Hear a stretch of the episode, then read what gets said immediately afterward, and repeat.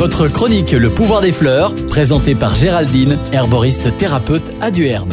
femmes enceintes se trouvent très souvent démunies face à certains symptômes qui arrivent pendant leur grossesse. Des solutions naturelles existent pour prendre soin d'elles de façon douce pour préserver l'harmonie avec bébé. Certaines infusions et des hydrolats seront bien tolérées. Les hydrolats sont fragiles, ils sont à conserver au réfrigérateur. Pour les nausées des premiers mois, le gingembre et la camomille romaine en hydrolat. Prenez une cuillère à soupe dans un grand verre d'eau trois fois par jour avant les repas. Pour la digestion difficile et les ballonnements, les graines d'anis vert en décoction une demi-heure après les repas. La constipation, pourquoi ne pas prendre une cuillerée à café de psyllium blond dans un grand verre d'eau?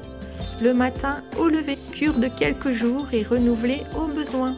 Sensation de jambes lourdes, hémorroïdes, varices, l'hydrolat d'amamilis est recommandé. Une cuillère à soupe dans un verre d'eau matin et soir pendant 21 jours. Faites cette cure sur 6 semaines environ. Sinon, vous pouvez le prendre sous forme homéopathique. Pour les problèmes d'anxiété et de sommeil, l'hydrolat de fleurs d'oranger et l'infusion de mélisse.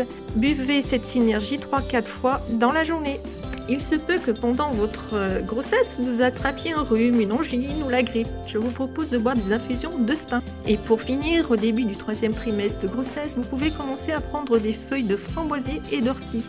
Cette synergie va vous permettre d'avoir des contractions efficaces pendant votre travail, diminuera les saignements excessifs et diminueront aussi l'anémie après l'accouchement. Attention toutefois, la framboisier est incompatible avec certains médicaments. N'hésitez pas à demander conseil à votre sage-femme ou votre médecin. Merci et à bientôt les amis des plantes.